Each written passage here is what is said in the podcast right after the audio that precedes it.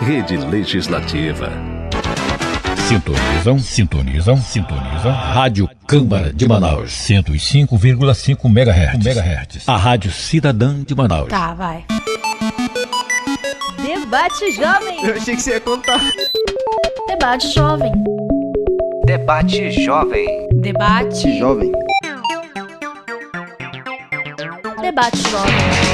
Bom dia, Manaus. Bom dia a todos os ouvintes da Rádio Câmara. Está no ar mais um programa Debate Jovem. Eu sou Luciano Coelho e ao meu lado está Gleice Cristo. Olá, Luciano, bom dia. Bom dia a todos os nossos ouvintes. Na edição do programa de hoje, vamos falar sobre o Dia do Radialista e também vamos conversar sobre tecnologia e empreendedorismo. E para conversar com a gente no primeiro bloco, convidamos a radialista e jornalista Edilene Mafra e em seguida vamos falar com Adam Medeiros, que é coordenador da Pilar Atração.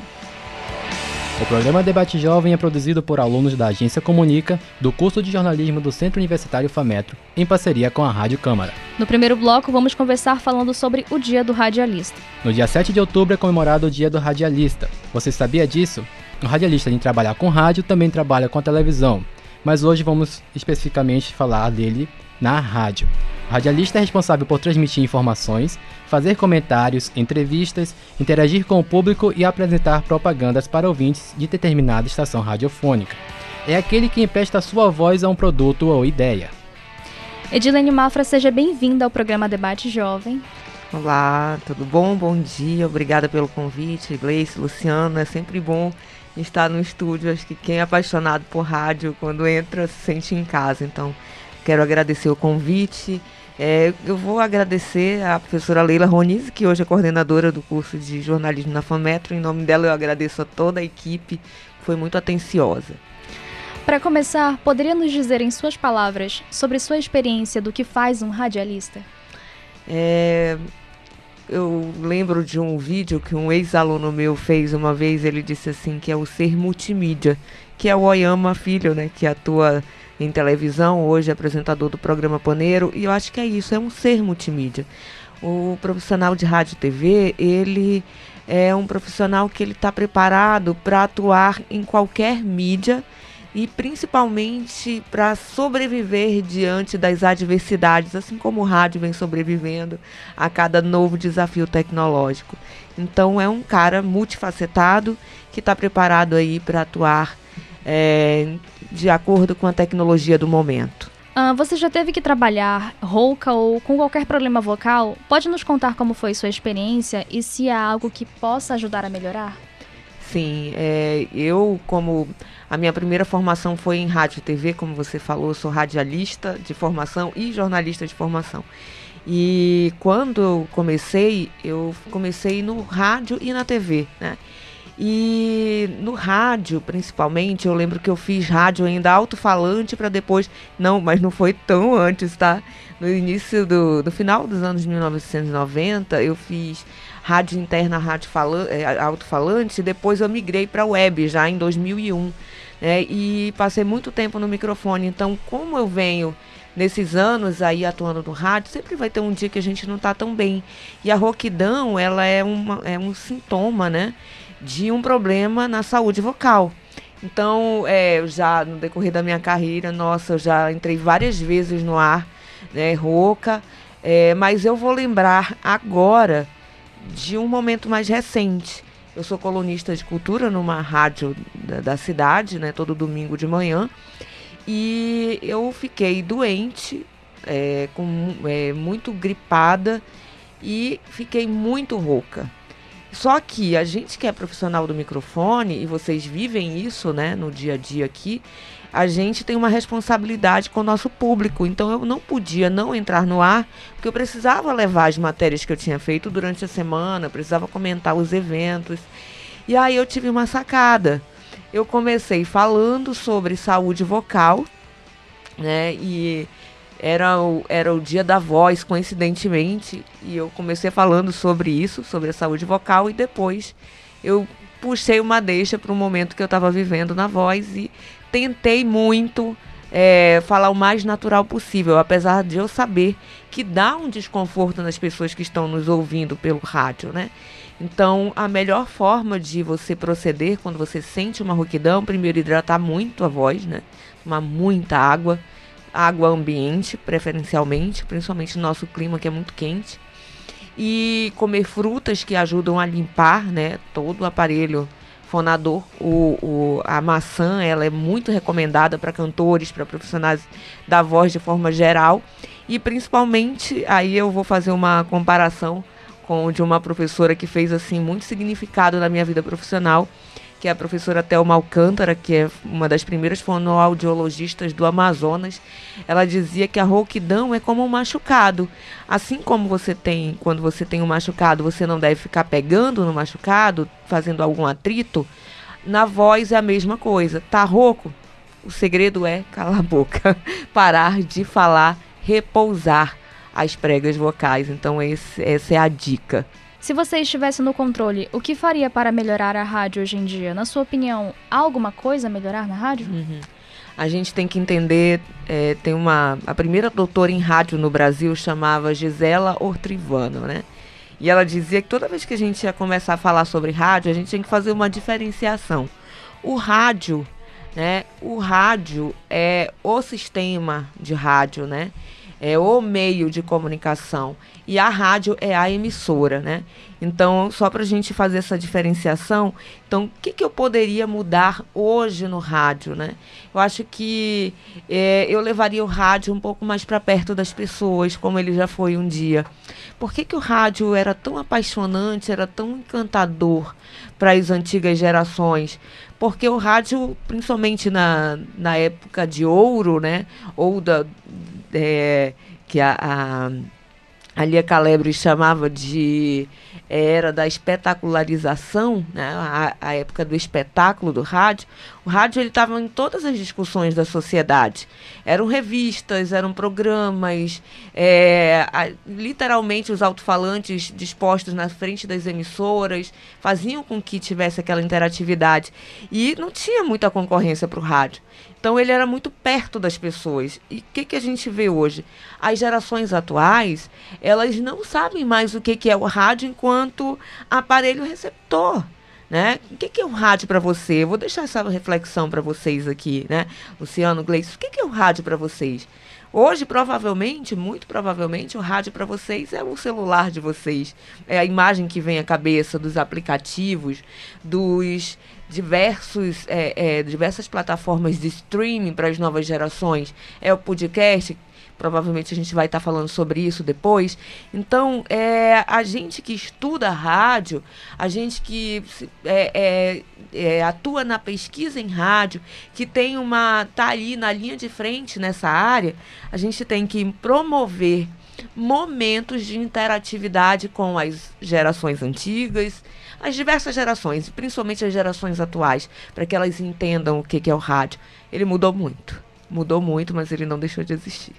Edilene, é, já tocando nesse assunto sobre podcasts, novas plataformas, é, você crê que. Você falou que a rádio vem sobrevivendo, mas você acha que nesses tempos atuais a plataforma rádio em si vem perdendo o foco, vem perdendo a luz assim de palco? E qual seria a maior diferença entre um podcast, um, um programa de streaming para a rádio? Então, a rádio, o, o, o, colocar assim, o meio de comunicação rádio, ele tem as suas emissoras, né, que são as empresas de rádio. Então, essas empresas, elas vêm sentindo há muitos anos um impacto econômico muito grande. Onde que a gente pode mensurar isso? De acordo com a audiência e tem pesquisas na área da publicidade que apontam que o recurso da publicidade no Brasil direcionado ao meio rádio, né, ele reduziu consideravelmente. Né? E isso faz com que a gente entenda que se a publicidade não está ali, quer dizer que a gente tem um problema de público, de audiência. Né? É, no jornalismo a gente sempre diz que os dados, eles se interpretados, eles querem dizer muitas coisas. Né? Então, isso faz com que o, as rádios tenham precisado se inventar. A migração foi uma estratégia. Tá? No ano de 2017, as rádios começaram a migrar de AM para FM, inclusive aqui no Amazonas também. Então, isso foi uma solução para tentar reposicionar o rádio. E essa migração é, de AM para FM, ela fez com que desse um choque em todo o sistema de radiodifusão brasileiro, né? E eu falo de rádio e televisão também. Foi uma coisa assim, acorda, né? Deu um choque, deu uma sacudida no rádio para ele se reinventar enquanto modelo de negócio. Eu ainda estou falando da emissora, né? Enquanto modelo de negócio, foi preciso que todas as emissoras, ou principalmente a maior parte dessas emissoras na FM, na plataforma FM, elas se tornassem multimídia por conta da própria convergência tecnológica. Elas possivelmente né, entraram também nos aplicativos, foi possível mensurar onde está a audiência, desenvolver diversas estratégias de marketing para conquistar novos públicos. É, o profissional do rádio, ele precisou se reinventar, ele não pôde mais ter só o domínio ou só da locução, ou só da parte da reportagem, né, ou só da parte técnica, não. Ele teve que entender um pouco de tudo. Né? Então, hoje, preparar um radialista para atuar no rádio hoje é muito diferente do que foi preparar um radialista para atuar na minha geração, no final dos anos 1990. Sobre a pergunta do podcast, né? O que, que é o podcast? O podcast, ele é, ele tem a linguagem do rádio. Antes não era possível ouvir o podcast streaming, né, em tempo real. Hoje a gente sabe que é possível. Então, ele eu vejo assim, que é, é a gente costuma dizer que com a, a tecnologia avançando, surgem novas profissões, não é? Vão surgir novas profissões. Com a tecnologia avançando no meio rádio, ele também vai trazer novos formatos, novos produtos, né? Então, o podcast seria sim um novo formato do rádio, bem dentro do contexto da convergência tecnológica, né? Porque, inclusive hoje já pode ser transmitido streaming na, via plataformas, mas o que me marca muito, é, eu sou membro do grupo de rádio e mídia sonora da Intercom, represento o Amazonas, e nas discussões, é, por sinal, muito acaloradas entre os pesquisadores de rádio, porque rádio, quem é de rádio é passional, né? Apaixonado, e fala, e é envolvido. Então eu lembro muito bem dessa discussão, o que, que é, né? O rádio, afinal. É, e isso foi a. Eu estava escrevendo minha tese de doutorado, acredito, defendi em 17. Eu acredito que isso aconteceu em 15, mais ou menos, em 2015 vários pesquisadores do rádio discutindo sobre o que era rádio, Medit. Vou falar nomes, eu acho que vocês vão lembrar, que são os nomes dos livros de vocês, tá? Eduardo Medit, a Nai Prata, Nélia Del Bianco, Luiz Arthur Ferrareto, provavelmente esse vocês conheçam mais, né? É, Débora Lopes, se discutia ali o que, que era o rádio e chegou-se à conclusão de que rádio, acima de tudo, é linguagem. Então, não dá mais para a gente classificar o rádio só como plataforma. Então, a partir do momento que a gente entende o rádio como linguagem, a gente vai entender que ele chega, a linguagem do rádio chega ao WhatsApp, e é o que a gente costuma viralizar por lá, que chega ao podcast, que nunca vai deixar de ser aquilo que é transmitido pelas ondas eletromagnéticas, que é esse formato que a gente está vivendo aqui. Vamos fazer um intervalo e logo voltaremos.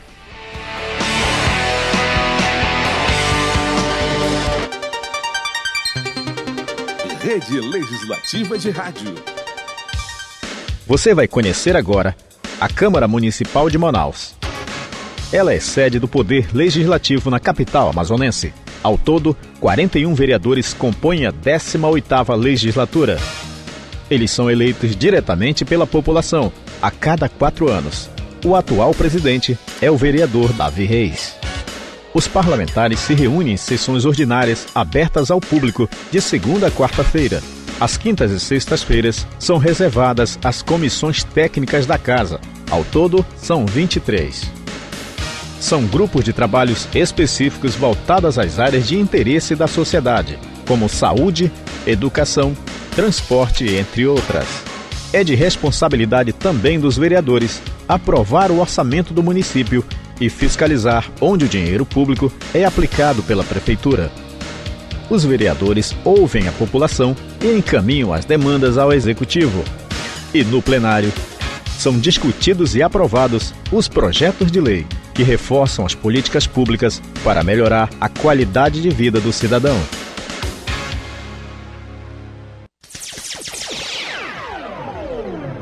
Rede Legislativa de Rádio. A TV Câmara mudou de canal em algumas cidades. Sintonize os novos canais. Se precisar, use a função busca e continue acompanhando os debates e as votações. A rede legislativa de rádio e TV mostra com transparência o que acontece de mais importante na Câmara dos Deputados, no Senado, nas assembleias legislativas e câmaras municipais. Acesse câmara.leg.br barra rede legislativa. Rede Legislativa de Rádio. 105,5 MHz. Seja uma pessoa de atitude. Faça como a vereadora Iomara Lins, do PRTB. Olá, eu quero chamar todo mundo, todos aqueles que ainda não se vacinaram, quero fazer um apelo. Procure um posto de vacinação e tome a sua primeira dose. Você que já tomou a primeira dose, tome a segunda dose. Precisamos paralisar essa pandemia. Eu conto com a sua ajuda, porque quem ama se vacina. Quem ama, vacina. Juntos contra a Covid-19. Uma campanha da Câmara Municipal de Manaus. Realização: PV e Rádio Câmara Manaus.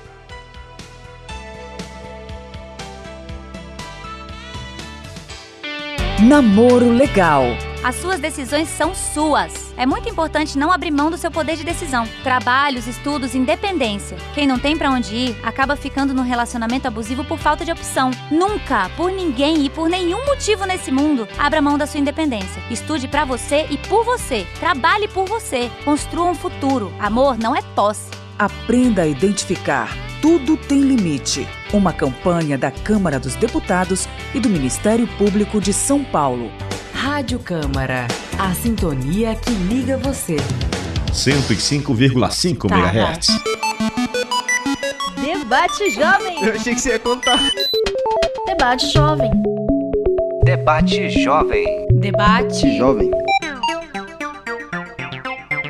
Debate Jovem. Voltamos para continuar aqui a nossa conversa com Edilene Mafra, que é jornalista e radialista. Então, Edilene, você acabou de comentar sobre o profissional de rádio fazer muito mais do que algo específico. A partir disso, os locutores tendem a participar da produção de roteiros e, além disso, você já se deparou com um programa que não tinha roteiro? Como foi essa experiência? Ai, meu Deus. A risadinha já, já vem a história boa Já diz pra gente muito. sempre vê, né? Eu nunca esqueci. Eu acho que essas coisas marcam a gente. Bom, é, a equipe do rádio ela tem que estar muito integrada, né? A gente está num estúdio aqui e a gente tem um operador. Provavelmente as pessoas que estão aqui no dia a dia, elas olham para ele, ele já sabe o que elas querem que ele coloque.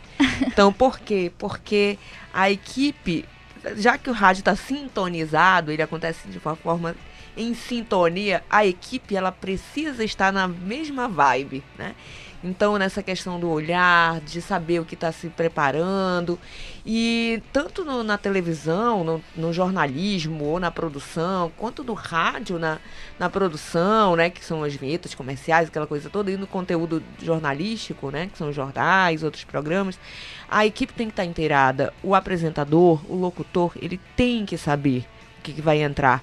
E sobre o roteiro, né, a gente diz que o roteiro de rádio, de TV, são roteiros abertos, tecnicamente falando. Giba de Brasil diz isso. Ah, desculpa eu falar um monte de autor, porque foi muito, foram muitos anos dando aula, né? Mas é, qual é a diferença do roteiro aberto para o roteiro fechado, né? É, o roteiro fechado é o roteiro de cinema, o- né? O, todo mundo tem que seguir aquele roteiro fechado porque não tem alteração. E o roteiro aberto, é, é- ele pode ser alterado. né? Então, o roteiro, o que, que ele é? Ele é um guia. Ele precisa conduzir. E no rádio, como tudo acontece ao vivo, a maioria das, na maioria das vezes, é, você precisa saber. Você, a gente trabalha com um veículo que ele, ele é, é controlado pelo tempo. Né? Então a gente sabe que toda vez que vocês vão pensar num programa, numa edição do Debate Jovem, vocês pensam, ó, tem que colocar coisas de acordo com o tempo do programa.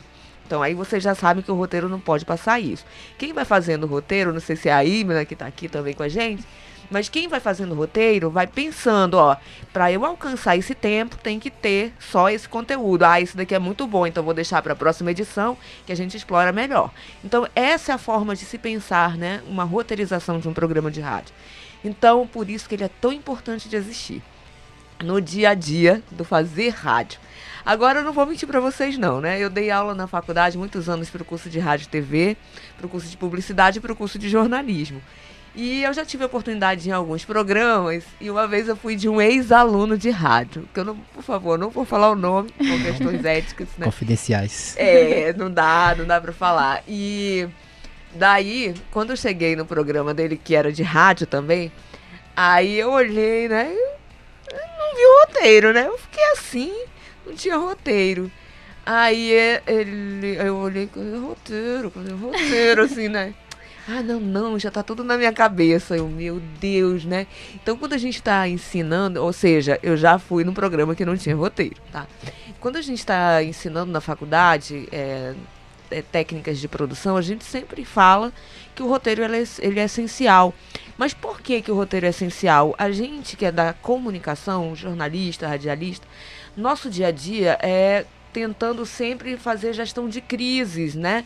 É, às vezes pode chegar, a gente pode saber de qual é salteado aquele programa, conhecer os entrevistados, sabe? Mas alguma coisa pode nos tirar a concentração, uma notícia ruim, ou qualquer coisa, qualquer fenômeno assim que a gente não espera que aconteça, pode acontecer e nos fazer esquecer o nome até da pessoa. E é um desrespeito esquecer o nome de um entrevistado, né? Então, ou um assunto, um tema, um dado que a gente precise confirmar. Então, o roteiro é essencial e a equipe toda tem que estar inteirada. É, Edilene, temos também, além de, do microfone, né? Temos um grande parceiro que é o fonoaudiólogo. Explica pra gente qual é a grande importância dessa, desse profissional para nós radialistas? Então, o fonoaudiólogo eu tenho para mim, assim, como a gente que trabalha com a voz, né? A gente pode fazer uma comparação. O, o radialista tem o fonoaudiólogo como cinegrafista, né? o pessoal de TV. Porque o fonoaudiólogo, ele também, além da gente do rádio, ele também ajuda o profissional de TV a saber usar melhor a voz. Isso é muito importante. Né? Então, o fonoaudiólogo ele vai nos ajudar a manter a saúde da voz e utilizar toda a potencialidade da nossa voz. Imagina que a nossa voz ela é um instrumento musical e que se a gente souber usar e explorar, a gente vai deixar, vai tocar belas músicas, vou colocar assim. É, então, fonoaudiólogo nos ajuda a saber respirar, a saber cuidar da voz hidratar, a utilizar a forma, o timbre adequado, diminuir aquele tom, aquele som anasalado da voz. E a gente consegue, com o passar do tempo, né? Ele ensina técnicas para a gente soltar a língua, não travar, melhorar a dicção. Ou seja, né? Todo mundo que trabalha com a voz, com rádio, precisa de sempre estar tá fazendo aí alguma consulta, chama fonoterapia quando a gente tem algum problema muito grave, a gente tem que fazer fonoterapia. Se não, fazer uma consulta anual, ouvir o profissional para ver porque a gente tem que entender que a gente sempre tem algo a melhorar. Edilene, existe alguma dica, algum conselho para quem sonha em ser radialista nos dias de hoje? Ah, sim. Primeiro que ser radialista é uma paixão, né? Lamentavelmente, a gente não tem mais faculdade aqui no Amazonas que forme, né, em comunicação social, na área de rádio, TV e internet, que essa é a atual nomenclatura. Né? É, o curso de rádio, TV e internet está em crise no Brasil por conta da, dos avanços tecnológicos e a falta de pensar mesmo a perenidade, pensar né, como é que seriam as outras gerações aí. A professora Norma Meirelles escreveu um livro muito importante falando sobre isso, é muito interessante. Depois eu posso até trocar essa ideia, dar esses nomes para vocês desses livros.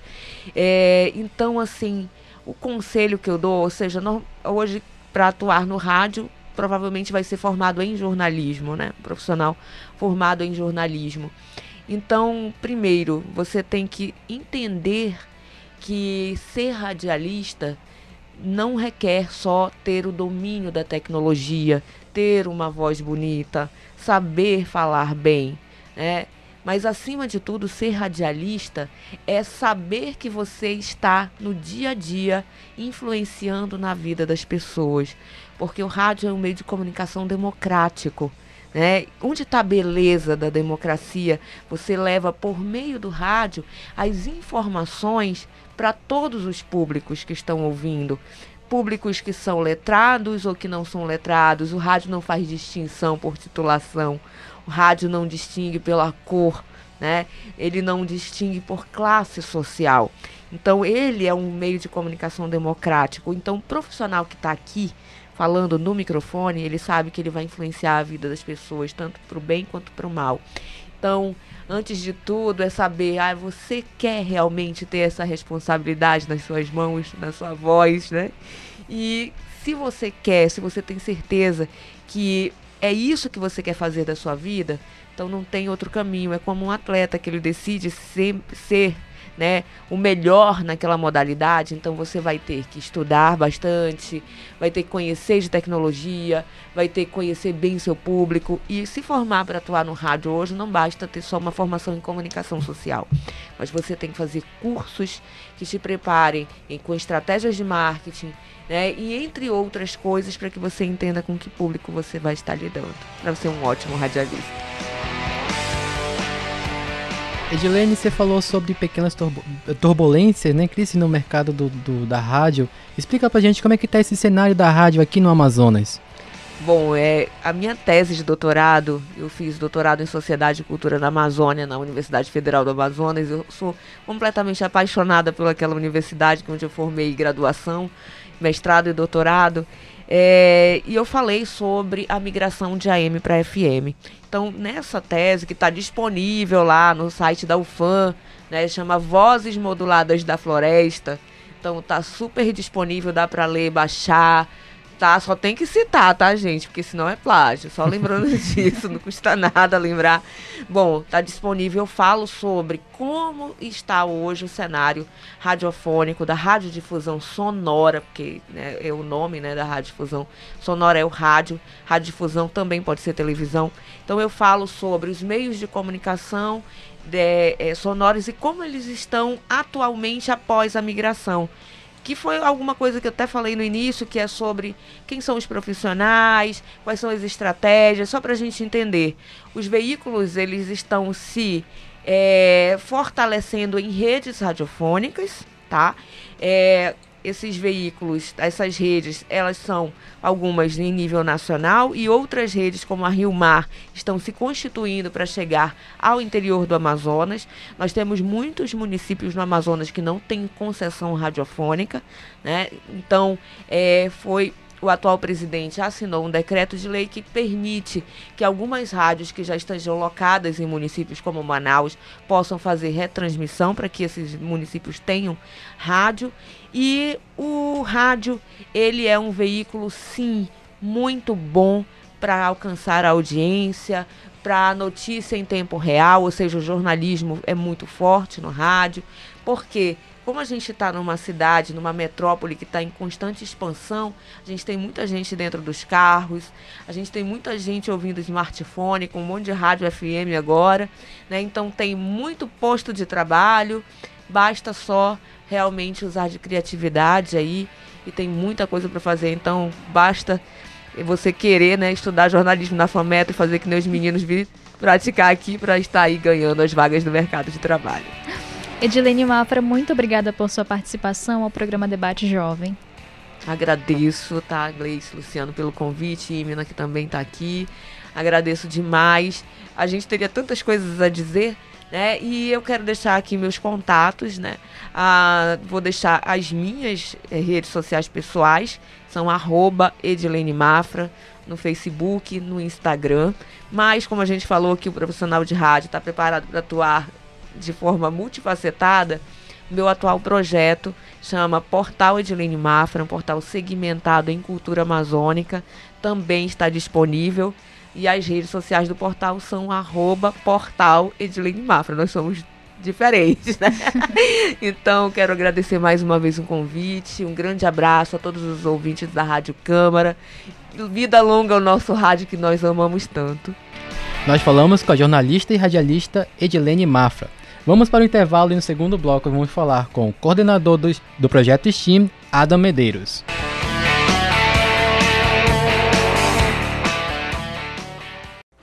Rede Legislativa. 105,5 Tá, MHz. Debate Jovem. Eu achei que você ia contar. Debate Jovem. Debate Jovem. Debate Jovem. Debate Jovem. Voltamos para o segundo bloco do Debate Jovem, aqui na Rádio Câmara 105,5 FM. Eu sou o Luciano Coelho. E eu sou Gleice Cristo. No primeiro bloco entrevistamos Edilene Mafra e conversamos sobre o Dia do Radialista. E agora no segundo bloco a gente conversa com Adam Medeiros, que é coordenador do Pilar Atração. A tecnologia muda a forma como as pessoas interagem com o mundo. Ao introduzir mais transparência entre pessoas e negócios, trazem uma nova experiência imersiva para todos. Nesse bloco vamos tocar um pouco nesse assunto.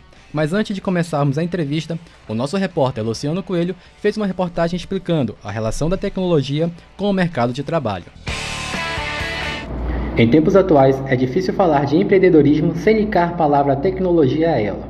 Não há como empreender sem fazer uso das facilidades que surgiram nos últimos anos, como por exemplo a automação e a internet, que é grande responsável pelo avanço do mercado trazendo serviços em nuvem, sistema integrado de soluções empresariais, novas formas de pagamentos, entre outras ferramentas. Essas ferramentas são essenciais para potencializar ao máximo a mão de obra humana, mas deve-se saber utilizar bem desses recursos para que assim possa usar toda a sua capacidade intelectual para criar soluções.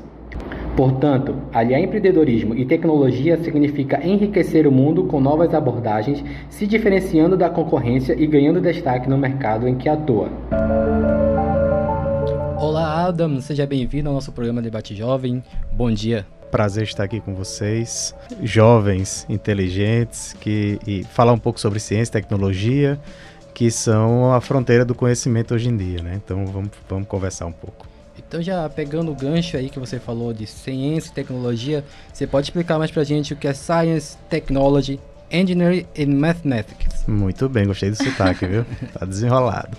É, assim, é, essa sigla, estava até escrevendo um texto ontem é, sobre isso. Essa sigla, ela, ela é, é, algo muito abrangente. Na verdade, se a gente é, traduzir ao pé da letra, seriam quatro palavrinhas: ciência, tecnologia, engenharia e matemática. Mas hoje, se a gente pensar um pouco é, mais além, existem duas vertentes é, grandes no mundo é, que relacionam essa sigla. Uma delas é uma vertente educacional. Então, os grandes países, os países desenvolvidos, eles têm aplicado em suas escolas, em suas universidades, é, amplamente esses, essas quatro áreas é, interligadas. E essas quatro áreas interligadas geram o STEM, que em, em alguns locais colocam o A de artes no meio, então fica STEAM. É, e esse STEM ou STEAM é, representa uma revolução na, na, nesse, no modo como se ensina ciência, tecnologia. Então, no futuro, é, a gente não vai ter mais a, a, física antiga. Eu sou professor de física da universidade, então a gente não vai ter mais a física antiga como a gente tinha, matemática, ensinar engenharia, ensinar ciências. Então, é, tem esse viés educacional. E uma outra parte está intimamente ligado com o desenvolvimento dessas nações. Então, in, é, investir em STEM hoje em dia é investir em soberania nacional, é investir em, em novas formas de, de, de pensar o desenvolvimento do país ou de uma região. Então, se você for ver, por exemplo, exemplos como Coreia do Sul e outros países, Singapura, é, na década de 80 teve um investimento maciço nessas áreas de ciência, tecnologia, engenharia e hoje são grandes potências econômicas de conhecimento. Então o STEM ele tá é uma é, é, é, são quatro palavrinhas, mas que estão ligadas a, a, a, um ambiente muito grande de, de conceitos. Então, Adam, não é a primeira vez que a Samsung e a UEA se unem em parceria para oferecer desenvolvimento profissional. Como essas colaborações contribuem com a comunidade? Perfeito. É, já, já tratando um pouco do projeto, né? Então, é, eu faço parte do projeto Academia STEM, que é um projeto é, inovador para a região. Então, há uma visão muito importante da, da, da empresa parceira, junto com a universidade, em desenvolver a região, em formar recursos humanos amazonenses. Isso é, no mínimo, louvável e a gente espera que isso continue por muitos anos. mas isso faz parte de uma visão estratégica de mudar a forma, e, e principalmente eu falo em nome da, da universidade, né? De mudar a forma como a população percebe essas áreas. Então, o, a gente tá. tá é, isso, isso, é uma visão estratégica, como eu falei, tem vários projetos é, que, que, que levam esse nome do desenvolvimento tecnológico na região. E o Academia STEM é um deles, a gente está aí há um ano e meio. E agora que está de vento em popa, o trem está andando com, com máxima velocidade e a gente pode conversar um pouco sobre as ações do projeto. Certo. É, observando aqui as necessidades da região, em quais pontos a academia STEM procura atuar para a melhoria? Tá. É, bom, eu posso. Eu, se vocês me permitirem, eu posso dar um passo ao lado e explicar um pouco as ações do projeto, que eu acho que vai de encontro ao que você me perguntou. Sim. Então, o projeto ele está é, é, dividido em três pilares. É, o pilar atração, que a nossa amiga Gleice me disse aí, o professor Ada é o coordenador do pilar atração, né? É, é, pilar atração do projeto Academia STEM.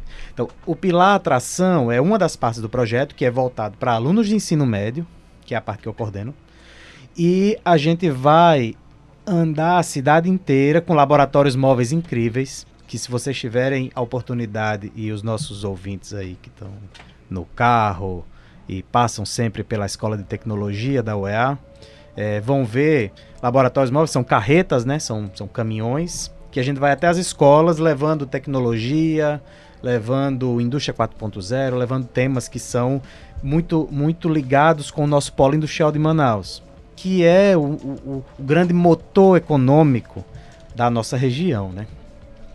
Nós temos também o pilar permanência, que é o pilar que visa é, diminuir a retenção dos estudantes, a reprovação em massa. A gente sabe que essas áreas de engenharia são áreas difíceis, que tem muita reprovação. Eu sou professor da engenha, da, dos cursos de engenharia, então eu sei bem. E esse pilar permanência, ele visa revolucionar o jeito como os professores ensinam, através de metodologias ativas. Então, essas metodologias, os alunos são os que comandam o processo de ensino-aprendizagem, isso é muito legal.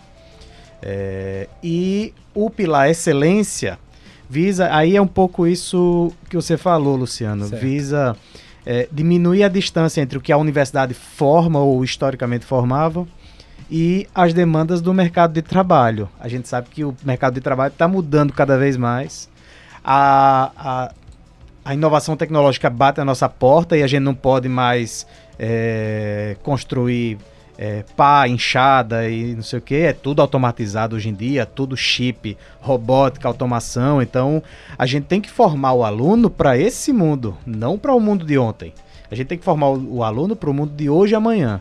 Então o pilar excelência do projeto ele visa é, diminuir a distância de conhecimentos que há entre o que historicamente era ensinado na universidade, com os livros antigos e mofados, e o que a indústria quer como para um profissional. Então, a, além de, de, conhecimento técnico, de o aluno saber desenvolver uma máquina, fazer um circuito, etc., a indústria quer também o profissional que converse bem com outras áreas, que seja polivalente, que tenha capacidade de gerenciar projetos, de ir além, e é isso que a gente também traz nesse nesse pilar, nesse pilar excelência. Então, o nosso projeto é um, é um projeto bem holístico, é, a gente ataca muitas áreas, mas no fim o que a gente quer é o melhor engenheiro possível. Então a gente prospecta aluno no ensino médio e faz ele se apaixonar pela engenharia. A gente mantém ele na universidade através de diversos programas e revoluciona o jeito de ensinar. E a gente pega esse aluno e mostra para ele o mundo da profissão e diz para ele: você precisa desses conhecimentos e dessa visão estratégica para você prosperar no seu no mercado de trabalho. Então, eu falo demais. Mas... Fica, fica à vontade, aí que você é o convidado. eu falo demais, mas, mas é porque o projeto é apaixonante mesmo. Então, a quem esses cursos são direcionados? Apenas alunos de engenharia e eles têm algum requisito além dos que você acabou de mencionar? É, bom, na formação do projeto foram, foram escolhidos cinco cursos estratégicos, até pensando uh, na, nas demandas da, não só da, da nossa empresa parceira Samsung, mas de outras empresas também do Polo Industrial. Então, foram escolhidos para participar dessa primeira rodada do projeto, esses primeiros cinco anos, os cursos de Engenharia Elétrica, Eletrônica, Produção, Computação e Engenharia de Controle e Automação, que era antiga Mecatrônica. Então, hoje é, é, chama Engenharia de Controle e Automação. Então são esses cinco cursos, acho que está entrando no sistema de informação também. E os alunos e professores desses cinco, seis cursos estão imersos em programas de capacitação, em reformulação de, de atividades, em, como eu falei, metodologias ativas. É algo que para a população parece estranho. Que, que, que é uma metodologia ativa de ensino? Então, isso, essa é uma frente absolutamente apaixonante. É, é, a gente sai daquele paradigma do professor que é o senhor do conhecimento e fica lá na frente como todo poderoso ensinando o que ele quer e o que ele não quer é, e passa e, e, subverte essa ordem e faz com que o aluno é, é, seja o comandante das ações. Então a gente é lógico o professor ele é o mediador e ele e ele traz os conteúdos os conceitos e a forma de ensinar por metodologias ativas, mas o aluno ele comanda as ações, o aluno faz, o aluno treina, o aluno participa, o aluno cria. Então a gente traz um pouco dessa, da, da, criatividade que a criança perde, né? A criança quando vai ficando adulto perde. Então a gente, através de metodologias ativas, puxa, resgata isso para que esses estudantes sejam cada vez mais proativos, criativos, inovadores, e aí tem a ver com a inovação, né? Sim. Não tem como pensar em inovação se as pessoas participantes não são inovadoras. Então, o ensino precisa ser inovador para a gente formar pessoas inovadoras também, né? Adam, e após a, capta a e após a capacitação desse, desses profissionais, como é que se dá a atuação deles no mercado? Tá, então, é, bom, é, já existem parcerias desenhadas com, com institutos para absorver esse ainda estudante até. Então, é, existe um déficit muito grande de profissionais no Polo Industrial de Manaus. E isso é, é, é, é traduzido a algo que a gente escuta no, no, meio da rua, que é Manaus é cheio de gente de fora. Eu, particularmente, sou no Nordeste, o sotaque não me deixa mentir. Mas eu estou aqui há nove anos, sou amazonense de coração e professor da UEA desde nesse tempo todo. Mas assim, tem muita gente que vem de fora, muito porque é, existe um déficit entre, entre a demanda do mercado de trabalho no polo industrial, seja para pesquisa, seja para desenvolvimento, seja para chão de fábrica, e, e o que é formado na região. E entre formado a gente fala de UFAM, IFAM, UEA, todas as instituições particulares. Então, é, pensando nisso, a, o projeto ele já tem é, contato com, com institutos, é, o CID é um que a gente pode destacar, para que esse instituto absorva a mão de obra ainda em formação, como estagiários, e depois como engenheiros formados que vão atuar nesses institutos ou em outros no mercado de trabalho, na, na, nas fábricas e no, no polo industrial como um todo. Né? É, além do aprendizado que os alunos terão com o projeto, como acredita que o Polo Industrial de Manaus irá se beneficiar? Então, é, é, uma coisa é amarrada com a outra, né? Quando você fala o aluno vai aprender mais e melhor, e do meu pilar que, que, que, que também é apaixonante, tudo é apaixonante no projeto, mas o, o meu pilar que é fazer com que o aluno. Bora, a gente, a gente vai levar as, as, os nossos laboratórios móveis para as escolas periféricas, para as escolas mais distantes, onde aquele aluno nunca teria contato com nada parecido. Então vai ter impressora 3D, máquina de corte a laser, é, é, tecnologias que não, não tem em qualquer lugar. É, tecnologias que são usadas no primeiro mundo. E esse aluno vai ter contato com esse mundo e vai dizer assim, mas, mas ora, o que é essa engenharia? Eu posso fazer isso, eu sou capaz. E a gente vai mostrar para ele que ele é capaz, que é uma área apaixonante, que é uma área que ele queira fazer. Então a gente vai trazer mais alunos. E trazendo mais alunos, vai formar melhor e, consequentemente, como eu falei, a indústria, o Polo Industrial de Manaus, que no fim é o, é o grande motor da região, o motor econômico, financeiro e, E eh, eu posso passar tarde falando sobre o polo industrial de Manaus aqui, né? Mas é, nós, enquanto universidade, e a iniciativa privada também, porque ela se beneficia do Polo Industrial de Manaus, tem por obrigação de fazer com que nós é, formemos melhor os nossos profissionais e mais profissionais também, né? Então a indústria com certeza se beneficia só por a gente é, fazer, formar melhor e formar mais engenheiros, né? Então vai diminuir essa demanda de trazer mais gente, trazer mais gente. Né? Vamos fazer o um intervalo e logo voltaremos. Rede Legislativa. Sintonizam, sintonizam, sintonizam. Rádio Câmara de Manaus, 105,5 MHz. MHz. A Rádio Cidadã de Manaus. De segunda a quarta, direto do plenário Adriano Jorge, sessão plenária. Através da Rádio Câmara 105,5 MHz, TV Câmara 6.3 e das redes sociais, Facebook, YouTube e Instagram. 18ª Legislatura. Presidente Davi Reis.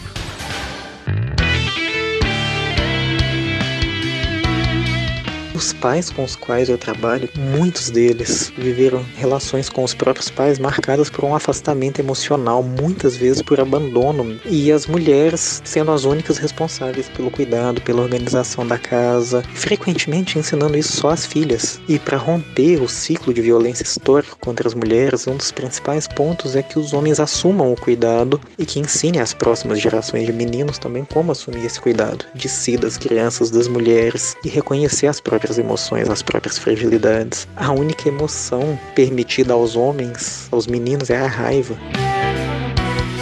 Eu, Ricardo Lana Pinheiro, psicólogo, psicoterapeuta, coordenador de grupos com pais, estou na luta pelo fim da violência contra a mulher. Homens contra o Machismo e a Violência, uma campanha em parceria com a Rádio Câmara. Rede Legislativa de Rádio. 105,5 MHz. Seja uma pessoa de atitude. Faça como o presidente da Câmara Municipal de Manaus, vereador Davi Reis, do Avante. Aproveito esse momento para convidar você que você possa se dirigir a um posto de vacinação da prefeitura e proceda à sua vacina. É importante que todos nós, juntos, possamos alcançar essa imunidade para que nós possamos também voltar à nossa vida normal. Segue aqui a nossa recomendação e eu espero que você faça a sua parte. Quem ama, vacina. Juntos contra a Covid-19. Uma campanha da Câmara Municipal de Manaus. Realização: PV e Rádio Câmara Manaus.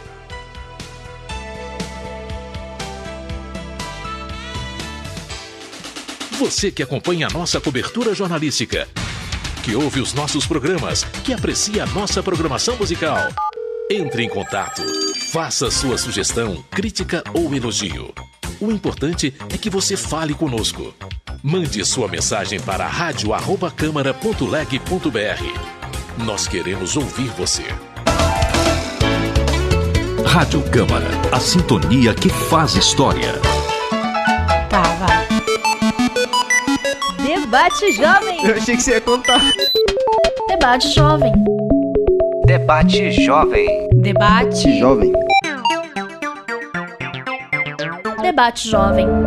Voltamos para continuar aqui o nosso bate-papo com Adam, que é professor da Universidade do Amazonas, né? Sim. Da UEA. E também coordenador do, do projeto STEAM, e especificamente do, do Pilar, Pilar Atração. Atração, exatamente. A gente terminou aqui o primeiro bloco falando sobre como é que é trabalhar nessa paixão do, dos, dos alunos, dos novos alunos. Então, Adam, traduz pra gente como é que é investir, esse sentimento de investir esforços, né, para ofertar o conhecimento a novos alunos, novos profissionais. É, bom, eu sou pro- é, licenciado em física, então po- eu sou professor por formação e comecei minha trajetória na docência aos 19 anos de idade, dando aula para quinta série, na época chamava quinta série, já é sexto ano. É, disseram que eu ia ser estagiário e me deram os diários, era assim, a partir de amanhã você é o professor.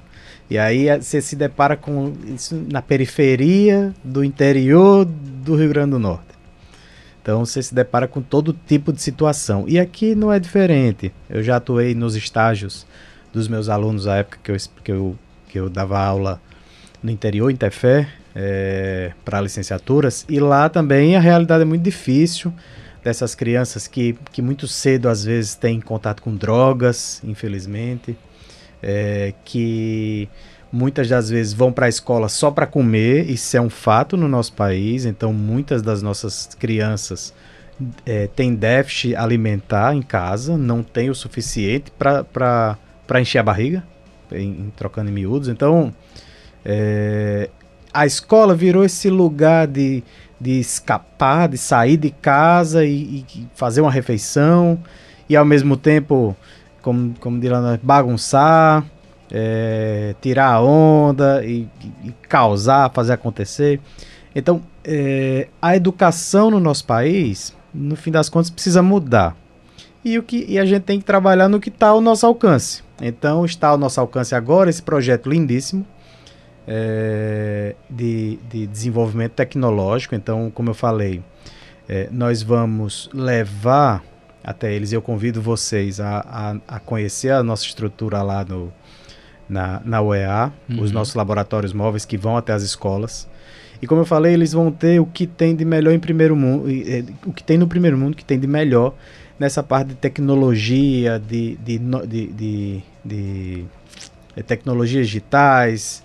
Eles vão construir algo parecido com uma linha de montagem. Então, a gente, a população é distante também do, do polo industrial de Manaus, né? Fica, ah, sa sabe que existe, sabe que está lá, sabe que tem dinheiro envolvido, mas muita gente não sabe o que é que tem, o que é que é feito, o que é desenvolvido. Então, a gente vai levar até o aluno uma pitadinha, assim, um, quesinho do nosso polo industrial de Manaus e dizer para ele, olha, é isso que tem lá, é esse tipo de coisa que você eventualmente vai se deparar se você quiser trabalhar com isso.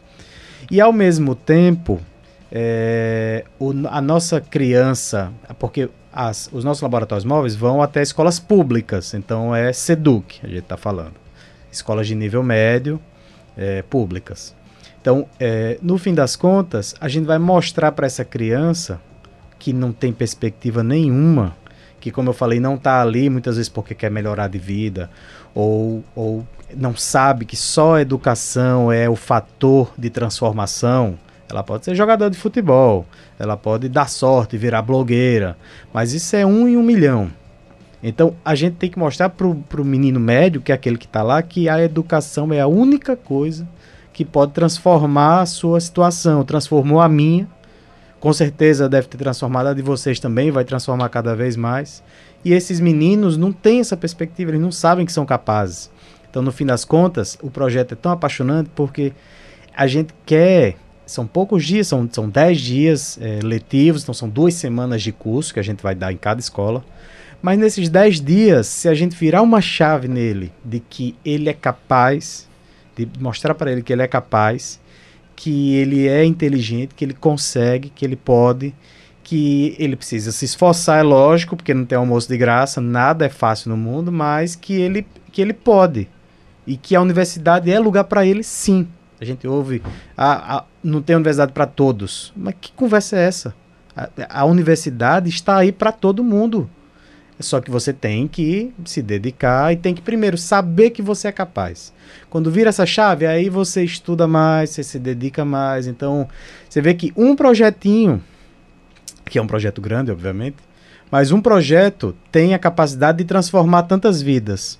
E aí, é, já se adiantando um pouco, Existe essa ação que vai formar por vez, a nossa estrutura cabe 40 alunos por vez, então é um, imagine um, um caminhão que cabe 40 crianças, é muito grande.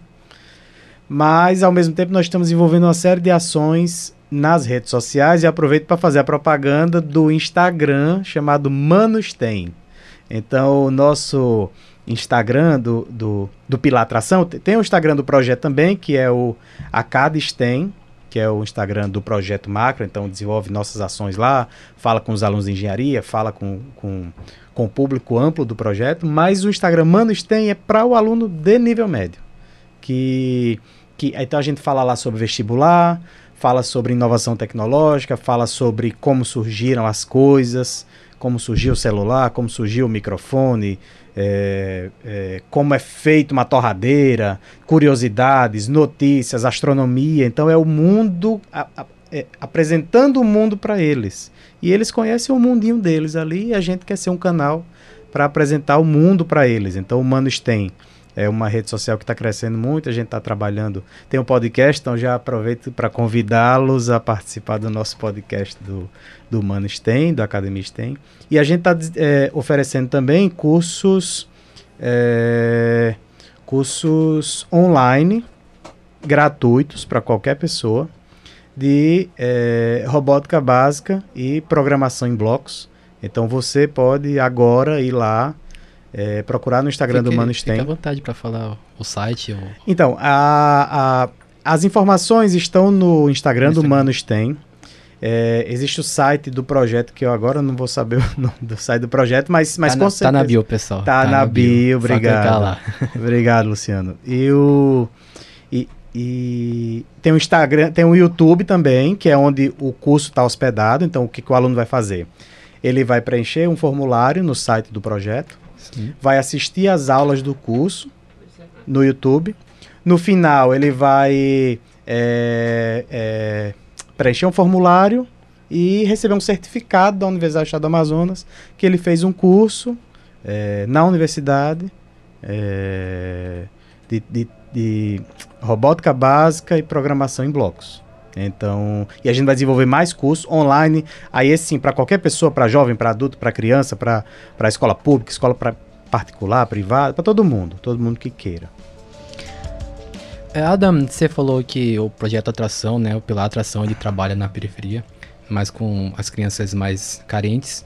É, após esses 10 dias, essas duas semanas de curso, há um acompanhamento desses jovens depois? Então, é, a ideia a ideia é que nós é, que nós façamos esse acompanhamento. A gente vai pegar os nomes deles, CPF e tudo mais, e nós vamos monitorar. O grande objetivo é saber se a gente realmente virou essa chave e como é que a gente vai saber isso? Se ele se inscreveu no vestibular. Então, para isso, a gente vai monitorar os estudantes para saber se eles realmente se inscreveram no vestibular, se eles se interessaram pela área. E esse é um, um monitoramento importante dos números, né? Para saber se o projeto foi efetivo nos objetivos. Adam Medeiros, a equipe do programa Debate Jovem, agradece a sua participação. Eu que agradeço. E agora vamos, vamos para a dica de séries e filmes. Frequência Kirlina. A série se baseia na rádio da cidade Kirlian, a LFK 96,6, mais especificamente no programa noturno, a frequência Kirlinian. O programa relata casos sinistros que acontecem na cidade e recebe ligação de moradores que contam suas próprias histórias e algumas vezes pedem ajuda ao radialista, que também é uma espécie sinistra de formador de opinião. Vigilante do Amanhã. Baseado em uma obra de ficção científica, o filme conta a história da Major, uma agente especial, ciborgue, que lidera a força-tarefa da Elite Seção 9, dedicada em deter os mais perigosos criminosos e extremistas. A Seção 9 enfrenta um inimigo cujo único objetivo é destruir os avan avanços da Anka Robotic na tecnologia cibernética. E depois dessas dicas de filmes e séries, a gente encerra aqui mais uma edição do programa Debate Jovem, que tem uma parceria entre a Rádio Câmara 105,5 FM e o curso de jornalismo do CEUNI Fametro. A produção é feita pelos alunos de jornalismo da agência Comunica. Esta edição teve participação de Luciano Coelho na reportagem, produção executiva Imna Batista, a apresentação de Gleice Cristo e Luciano Coelho. A supervisão é da professora Tânia Brandão, Liege Albuquerque, Rômulo Araújo e Helder Mourão. E a direção geral é da professora Leila Ronise, coordenadora do curso de jornalismo da FAMETRO. Trabalhos técnicos e Teovino Gomes. Gerente da Câmara Municipal de Manaus, Naine Carvalho. Diretoria de Comunicação da Rádio Câmara, Dora Tupinambá. Presidente da Câmara Municipal, vereador Davi Reis. Obrigado por você que nos acompanhou até aqui. Na semana que vem tem mais programa Debate Jovem aqui na Rádio Câmara 105,5. Um bom dia a todos e até semana que vem. Até logo, aproveitem o final de semana.